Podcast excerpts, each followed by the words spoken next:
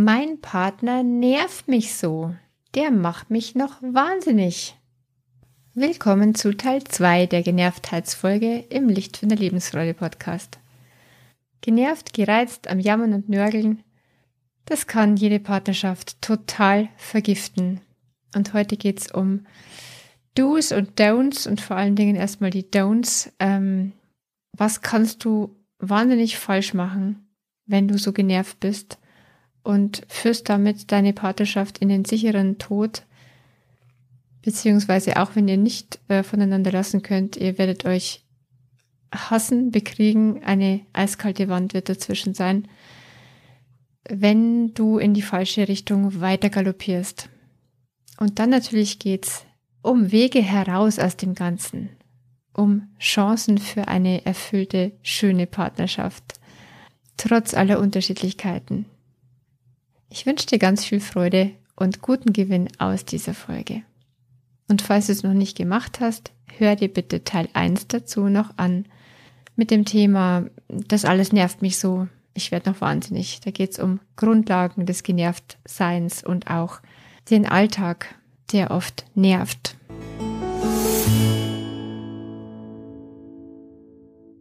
Ich möchte erstmal ein paar schlechte Strategien vorstellen aus meiner Erfahrung, für den Umgang mit Störungen in der Partnerschaft. Und danach Wege heraus.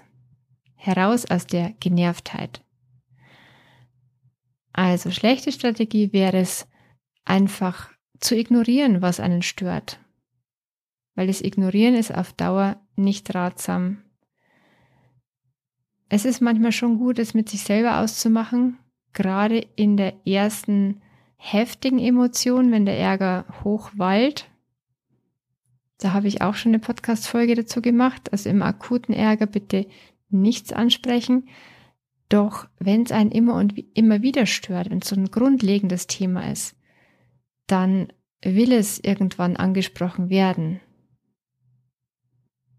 Schlecht wäre auch, wenn aus dem Genervtsein ein Dauerkritisieren, Dauernörgeln und Dauerjammern wird.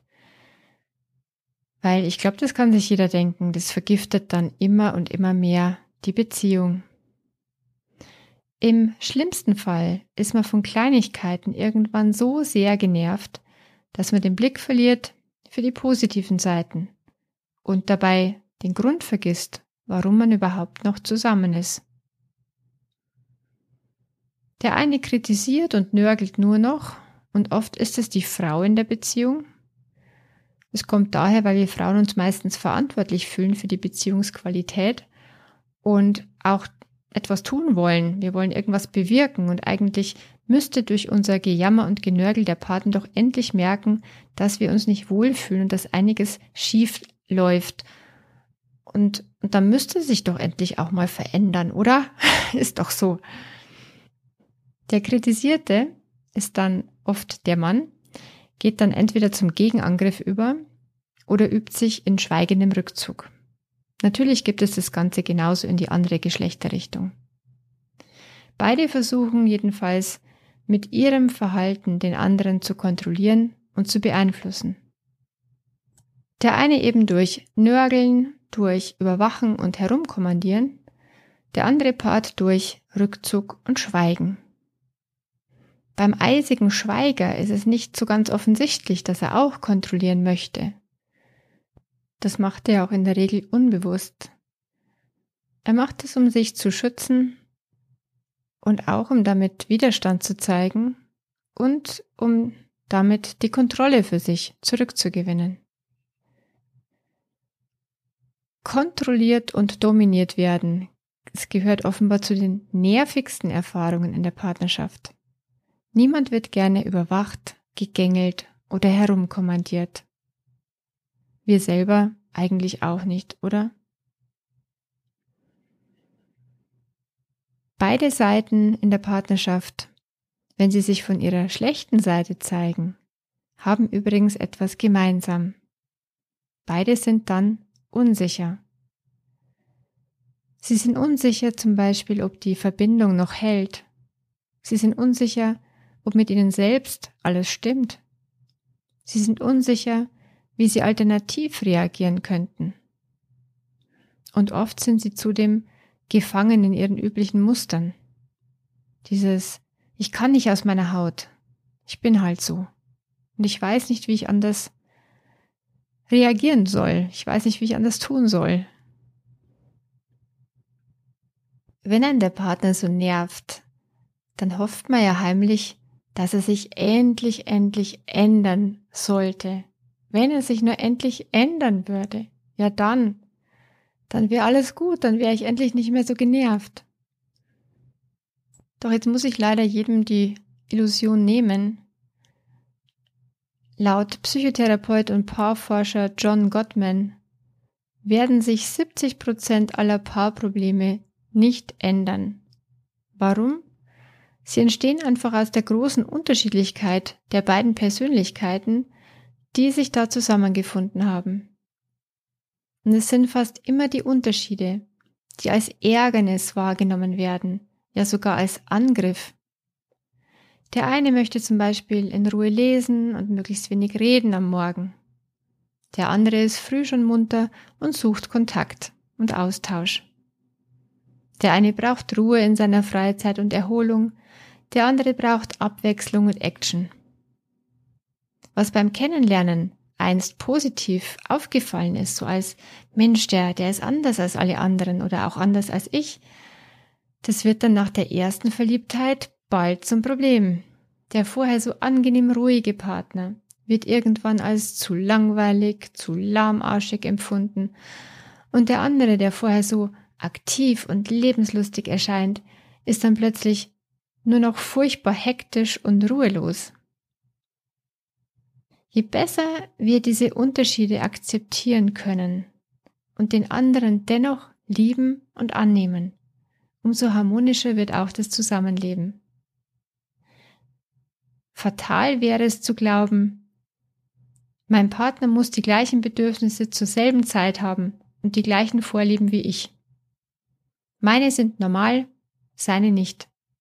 Meine sind wichtiger, seine sind weniger wichtig. Man fragt sich dann, warum gibt mir der andere nicht endlich, was ich will und brauche? Ist er der verkehrte Partner für mich? Ist sie die verkehrte Partnerin? Dazu angemerkt, wir verwechseln meistens unsere Lieblingsstrategien mit den grundlegenden Bedürfnissen die jeder Mensch hat. Und wir, wir verbeißen uns dann in die eine Strategie, die wir haben wollen. Das ist also Fehler Nummer eins. Strategie und Bedürfnis zu verwechseln und an der Lieblingsstrategie festzuhalten.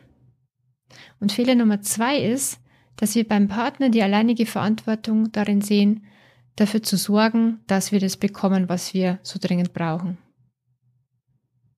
Merke an der Stelle bitte, Bedürfnisse haben alle Menschen dieselben.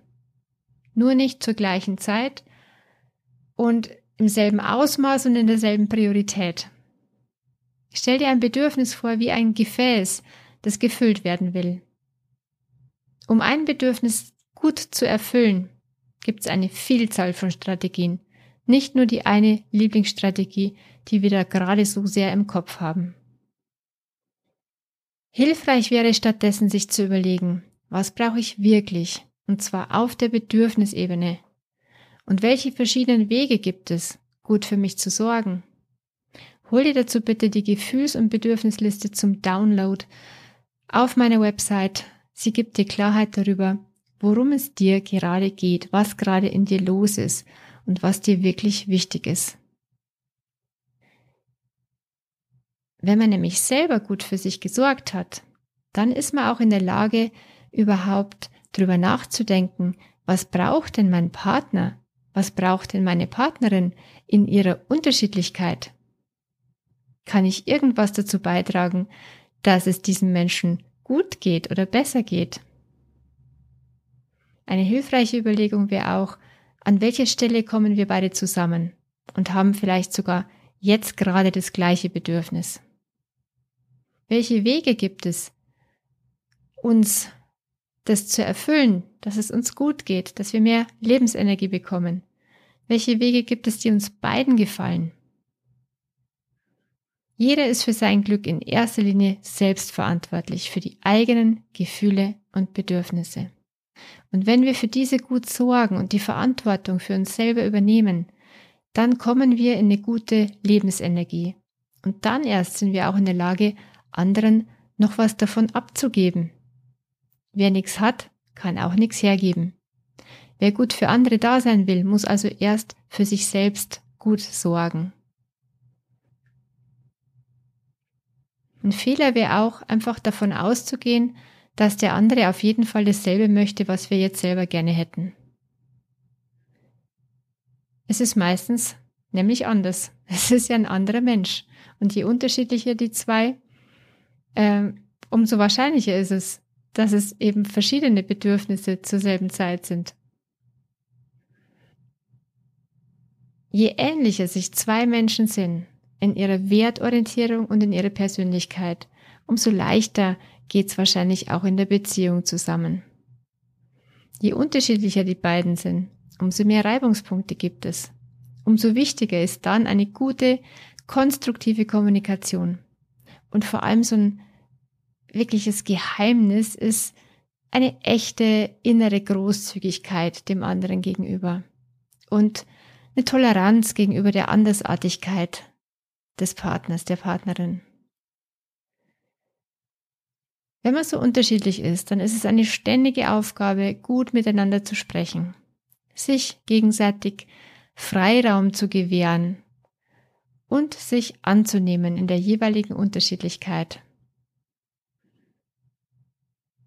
Und auch nicht aus den Augen zu verlieren, sondern besonders darauf zu achten, was man noch miteinander gemeinsam hat und was man gemeinsam gut kann, was es für gute Gründe gibt, aneinander festzuhalten und darauf kann dann die Liebe weiter aufbauen. Es ist auch gar nichts Ungewöhnliches, dass zwei Charaktere so unterschiedlich sind. Wenn es laut Gottman 70 Prozent sind an Unterschiedlichkeiten, die sich niemals ändern werden, äh, dann gibt es einfach mehr unterschiedliche Paare als ähnliche. Das macht Beziehung anstrengender, ja, in jedem Fall herausfordernder, doch es liegt auch eine große Wachstumschance für beide darin, wenn sie sich der Herausforderung stellen. Denn man kann ganz viel von jemandem lernen, der anders ist als man selber. Am besten gelingt es mit einer möglichst wertungsfreien Haltung nach dem Motto, ah, interessant. Ich bin neugierig auf dich. Du bist ein guter Lehrer für mich auf meinem Lebensweg. Zum Schluss nochmal kompakt zehn Wege heraus aus der Genervt-Falle. Erstens. Nicht länger in der Opferrolle verharren. Den Partner nicht länger verantwortlich machen fürs eigene Glück. Zweitens. Nicht verlangen, dass der andere die Welt genauso sieht wie man selbst. Drittens. Nicht die eigenen Werte und Ansprüche zur Norm machen, an die sich jeder genauso halten müsste. Viertens, für sich selbst und die eigenen Bedürfnisse gut sorgen. Fünftens, dadurch ins eigene Gleichgewicht kommen. Sechstens, an sich selbst arbeiten, denn du bist die einzige Person, die du wirklich verändern kannst. Nimm deine Schattenseiten an und transformiere deine hinderlichen Muster und Glaubenssätze in hilfreiche. Siebtens, Ganz wichtiger Punkt. Unterstelle dem anderen keine böse Absicht. Nach dem Motto, der macht es doch absichtlich. Der schnarcht doch absichtlich die ganze Nacht. Oder dem anderen Respektlosigkeit und Gleichgültigkeit unterstellen. Achtens, merk dir, alles, was jemand macht, macht er für sich und nicht gegen dich. Das meiste davon macht der andere sowieso völlig unbewusst. Neuntens, respektiere andere Menschen und vor allem deinen Partner, deine Partnerin in seiner, in ihrer Individualität und liebe sie dafür. Zehntens, mach besser manches, was dich ärgert, mit dir selbst aus und Wichtiges solltest du lernen, auf gute, verbindende Weise anzusprechen. Stichwort Brückenkommunikation. Da findest du auch eine Folge dazu, mindestens eine in diesem Podcast. Nächstes Mal gehe ich darauf noch näher ein. Wie kann ich ansprechen, was mich stört in vier Schritten? Das ist das Thema der nächsten Folge. Ich gebe dir noch ein paar Affirmationen mit. Die schreibst du dir am besten auf eine Postkarte oder auf eine Karteikarte und klebst sie dir an den Kühlschrank und liest sie dir immer und immer wieder durch. Ich übernehme die volle Verantwortung dafür, wie es mir geht. Ich bestimme meine Reaktion. Ich verdiene es, dass ich gut für mich sorge. Wie wäre es in den folgenden Tagen, mal das auszuprobieren? Immer wenn es dir eng wird ums Herz, wenn du merkst, es steigt da so eine Genervtheit auf, dann halte inne, atme einmal tief durch und denk dir, ah, interessant. Die Menschen sind so unterschiedlich. Und es kann sehr bereichernd sein. Ich wünsche dir eine ruhige Woche, ein ruhiges Herz und eine immer friedlichere Zeit in deinen Beziehungen. Deine Kerstin von Lichtfinder.